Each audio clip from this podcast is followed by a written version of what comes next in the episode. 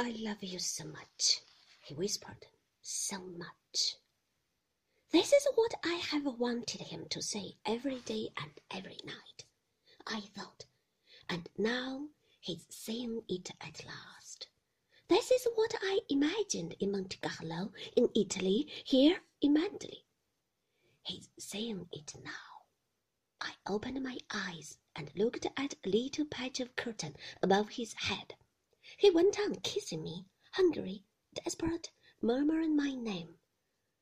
I kept on looking at the patch of curtain and saw where the sun had faded it, making it lighter than the piece above.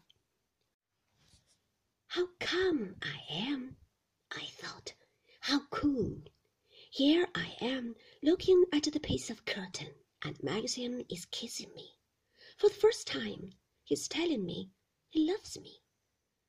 Then he stopped suddenly he pushed me away from him and got up from the window seat. You see, I was right, he said. It's too late. You don't love me now. Why should you? He went and stood over by the mantelpiece. We'll forget that, he said. It won't happen again. Realization flooded me at once, and my heart jumped in quick and sudden panic. It's not too late, I said swiftly, getting up from the floor and going to him, putting my arms about him. You are not to see that. You don't understand.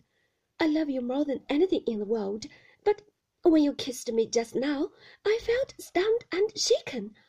I could not feel anything. I could not grasp anything. It was just as though I had no more feeling left in me at all.